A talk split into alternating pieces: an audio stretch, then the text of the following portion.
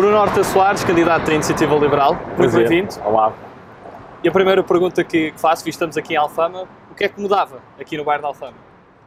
O bairro, o bairro de Alfama é fantástico, não só esta parte que toda a gente vê, mas basta entrar uma rua para dentro e vê-se que é, uma, é, é, é especial. Ah, ainda esta semana estive num debate de gentrificação e é um tema que é um tema global, é uma importância global. No entanto, para mim o que é importante não é tanto só, obviamente é importante preservação dos edifícios, mas é a preservação da memória. E às vezes as pessoas podem sair, há ciclos em que o Alfama está vazio e agora não está vazia. E às vezes falamos muito de edifícios e não se preserva a memória. Portanto, eu acho que a Alfama é, é edifícios, mas é sobretudo memória. E mesmo que as pessoas, umas entrem, outras saiam, entrem turistas, entrem estrangeiros, saiam locais, para mim muito importante é que se consiga preservar a memória. E eu acho que se preservarmos a memória da Alfama, todos vamos ganhar. E qual é o sítio de Lisboa que lhe traz melhores memórias? Ah, a minha a principal memória de Lisboa é entrar no Rocio, pelo túnel do Rocio, quando vinha da linha de Sintra. Era especial, porque era vamos a Lisboa e Lisboa vinha-se essencialmente com comboio. Portanto, memória mais antiga é entrar no, no, no, no, no túnel do Rocio. Ah, passados alguns anos, a memória mais, ah, mais agradável, naturalmente, é o Isqueté, onde eu estudei durante, durante cinco anos. Hoje destacaria o Parque das Nações, que é onde moro.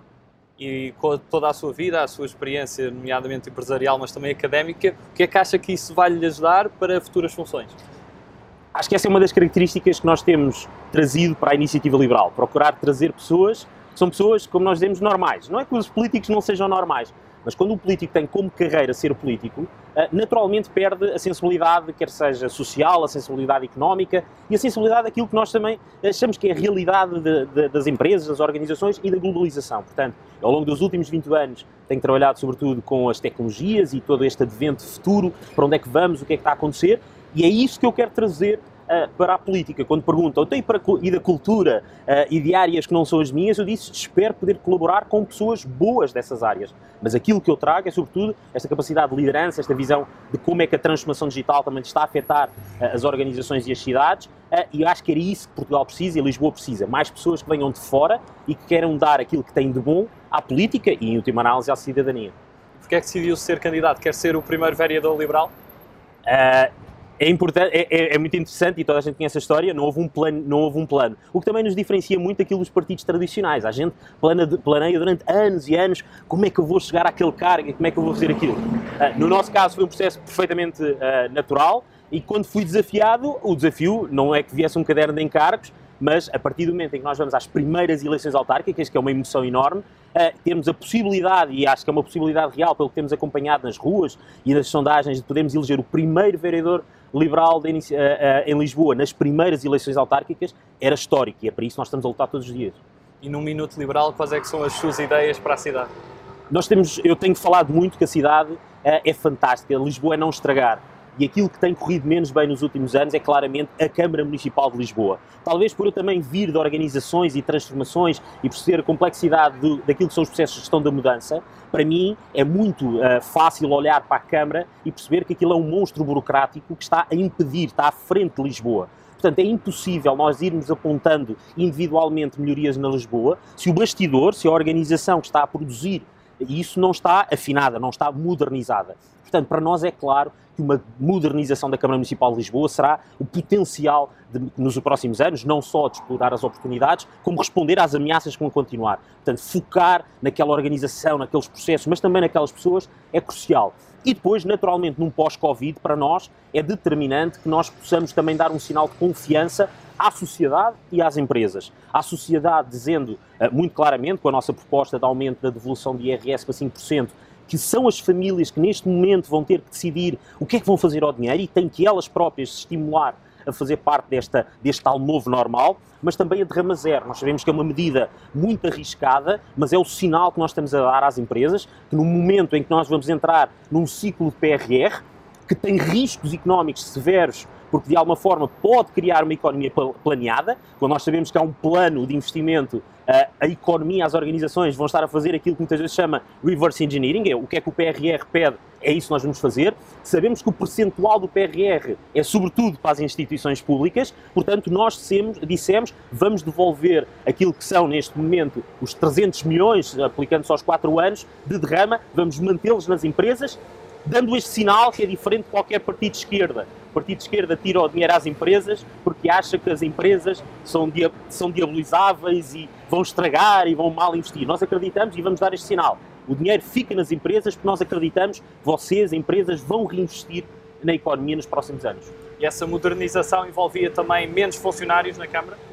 Neste momento, a Câmara tem 10 mil colaboradores. Utilizando os benchmarks é estranho. Qualquer um de nós achará estranho que a terceira maior empregadora seja uma Câmara Municipal de Lisboa, a seguir ao continente e ao Pingo Doce. No entanto, a nossa primeira medida não é despedir, não se despedem pessoas uh, da administração pública, é uh, ter uma atenção sobretudo àquilo que é o plano, neste momento, do Partido Socialista, que é continuar a aumentar. Com a delegação de competências, nomeadamente na área da saúde e da educação, só nos próximos anos há uma previsão de aumento de mais 20%.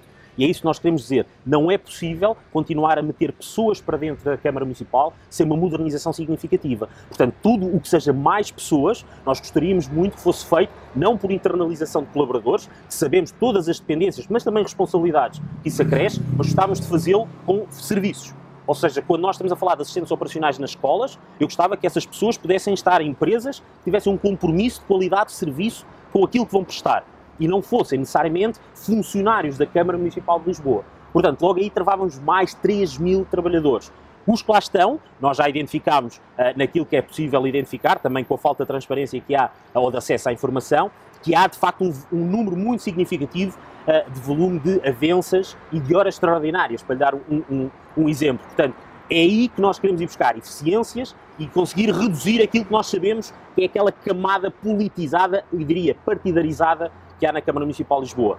A todos os outros, a todos os colaboradores, o nosso compromisso não é vamos pedir, não se pede, como eu referi há pouco, na, na administração pública, mas vamos necessariamente precisar deles para se requalificarem, para eles próprios perceberem que têm que dar neste novo ciclo outro tipo de colaboração à Câmara Municipal de Lisboa uh, e é isso que nós queremos. Nós queremos que as pessoas possam estar a fazer aquilo que é útil para a cidade e não estar em burocracias internas que nós sabemos que não estão, obviamente, a, criar o valor que podiam estar a criar para a cidade.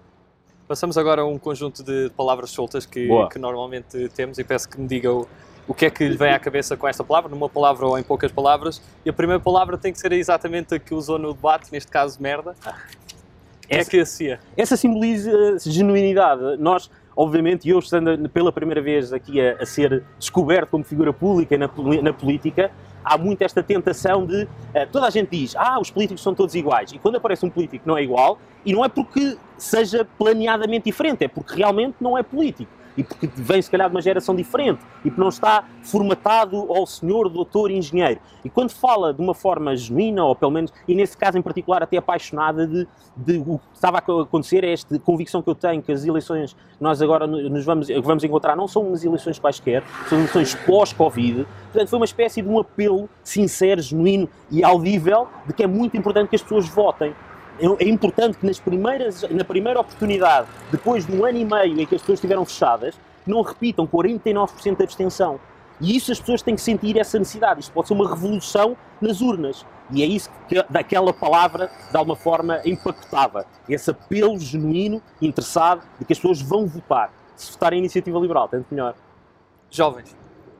É aquilo que nos, nos tem não diria surpreendido, porque todos os que começaram, de alguma forma, têm esta atitude e tinham esta esperança de podermos ser um novo partido, uma nova esperança. Não é para os mais jovens de idade, é para aqueles que continuam a ser jovens. Nós temos nos nossos 24 uh, candidatos, temos dois candidatos com 19 anos e temos um candidato que é talvez o mais jovem de nós todos, tem 72. Portanto, a juventude, na nossa opinião, tem muito a ver com esta garra de querer ter iniciativa nós temos dito muito e temos combatido muito esta ideia, que também nos outdoors espalhados pela cidade, da gratuitidade. É tudo grátis. E para mim é muito claro, e é uma mensagem que temos passado aos jovens, que sempre que um político promete algo grátis, está a escolher por ti. E é isso que nós queremos ver. No dia a dia, o que é que nos deixa muito satisfeitos? E a mim, eu sou o número 3 do partido, portanto, eu fui o primeiro presidente da Associação Iniciativa Liberal. Nós vermos num, nos eventos que vamos, no arraial que fizemos, grande parte, ou uma parte significativa dos nossos apoiantes são mais novos, e neste caso a parte dos jovens, dá-nos uma sensação, e essa talvez seja a palavra mais parecida, de que estamos a semear uma esperança diferente para o Portugal, e neste caso para Lisboa. Mobilidade.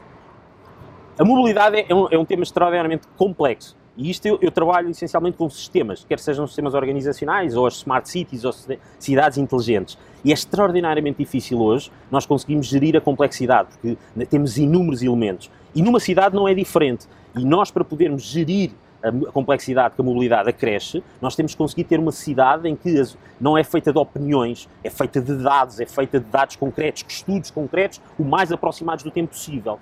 A mobilidade hoje, numa lógica de Smart City, é isso. Nós temos que conseguir planear a mobilidade com dados e com informação que tenhamos real da cidade e não com gostos. Eu prefiro bicicletas em vez de trotinetes, eu acho que vou proibir para condicionar. Portanto, para mim, mobilidade é um dos temas centrais de uma cidade inteligente. Nós temos um plano, ou as nossas propostas naturalmente prevêem muita sensorização da cidade, para quando se coloca uma, uma ciclovia, seja mais do que descarregar cimento na estrada e colocar uns pilaretes e bater palmas porque temos 200 km de ciclovia de um momento para o outro. Portanto, esta lógica de pop-up eu não estou a dizer que, não, que, é fácil fazer ciclovias, obviamente exige, nomeadamente financeiramente, exige muito dinheiro, mas tem que ser mais do que só a exigência do vamos rapidamente ter ciclovias. Por exemplo, portanto, no final do dia, para mim, mobilidade é ecossistema. É a capacidade de conseguirmos combinar diferentes uh, veículos ou diferentes tipos de mobilidade em função da jornada do cidadão. E é isso que não está a acontecer neste momento em Lisboa. Ação social. É aquilo que nós achávamos ou nós achamos como liberais que devia ser o papel fundamental do Estado e o papel fundamental do, da, da, Câmara Municipal de Lisboa. Aquilo que nos preocupa não é que uh, uh, a Câmara Municipal de Lisboa tente é, essencialmente tente fazer tudo. E quando se tenta ajudar toda a gente, eu dei, dei recentemente este exemplo, uh, veja-se, a Câmara Municipal de Lisboa quer ajudar agora a classe média, não é? Eu diria que um Estado, ao estar a querer ajudar a classe média, contém todos os outros temas resolvidos tem os temas de quem precisa de apoio de resolvidos, mas não foi o caso. A Câmara Municipal de Lisboa fez um investimento de cerca de 60 milhões em 250 apartamentos na Avenida da República, Conde Valbon, Estados Unidos da América, que eu compreendo que isso já não está no patamar de apoio social, está no patamar de eu gostava de ter uma casa ali. Ao mesmo tempo que, perante estas condições que nós tivemos no Covid, foram, foram naturalmente excepcionais, mas o que, é que descobri, o que é que descobrimos? Não há um centro de sem-abrigos em Lisboa durante anos e anos e anos, Uh, não se foi, foi-se falando e falando e falando e falando, e depois uh, parece que foi, ontem, mas já o Partido Socialista há 14 anos no governo, e com este problema começámos a colocar sem-abrigos em ginódesportivos. Portanto, a ação social era aquilo que devia ser o core, o fundamental da Câmara Municipal de Lisboa. Tudo o que tem mercado, tudo o que tem concorrência, tudo o que as, as pessoas, as ações, as instituições sociais e os privados conseguem fazer, eles que façam. Portanto, o nosso lema tem sido muito sair da frente quem quer mais e não deixar ninguém para trás, porque é aí que nós queremos estar. Se nós nos concentrarmos na ação social e deixarmos aquelas coisas que parecem, são giras, mas estão muito longe daquilo que é a função social do Estado, então vamos conseguir apoiar toda a gente. Cultura.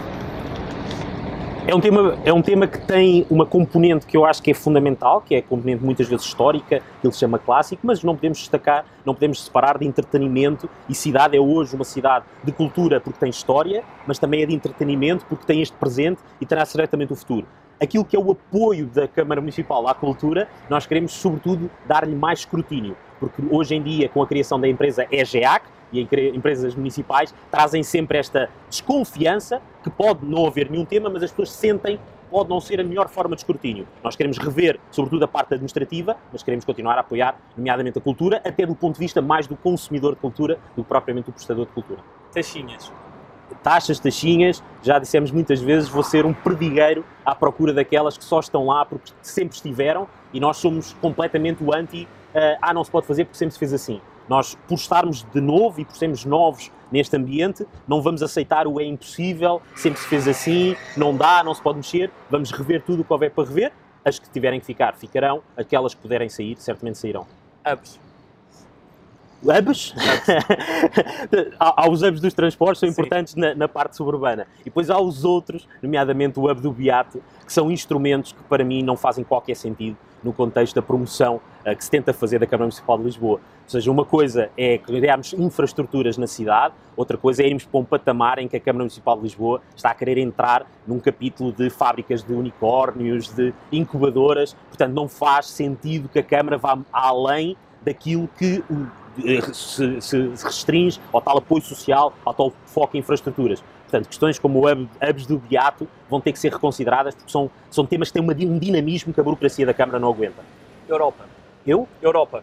A Europa, nós queremos continuar a voar para a Europa e queremos continuar a estar ligados à Europa. Esta nossa, esta nossa distância uh, na Europa, estamos aqui no fim, tem coisas fantásticas, porque estamos, estamos longe e queremos sempre aquela vamos querer ir a Portugal, portanto as pessoas não passam por nós, mas continuamos a ser muito atrativos. Portanto, o turismo europeu, nomeadamente o City Breaks, é fundamental. Nós queremos ser não só a Lisboa, que é melhor do que o ano passado, nós queremos nos aproximar também das grandes cidades europeias. E nós, quando nos comparamos com Lisboa do passado, as pessoas ficam satisfeitas, estamos melhor, mas quando começamos a olhar para rankings, uh, que são rankings internacionais, Lisboa não está a pontuar tão bem assim. Dou-lhe dois exemplos, nomeadamente no conceito de Smart City, estamos a falar, o IMDB da, Suíça posiciona Lisboa no, no, no lugar 75 de 109 cidades. Portanto, Lisboa tem que ir muito mais além. Uh, nos Sustainable, Sustainable Development Goals, Lisboa pontua no 39 lugar de 45 cidades europeias.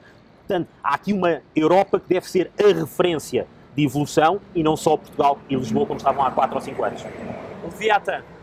O Leviathan. Eu, eu, eu li ao longo do tempo alguns livros, alguns que mais tarde vinha dizer, olha, isto eu li, eu lembro de ter lido este livro lá no, no passado, mas tenho sempre dito que o meu liberal é um liberal real.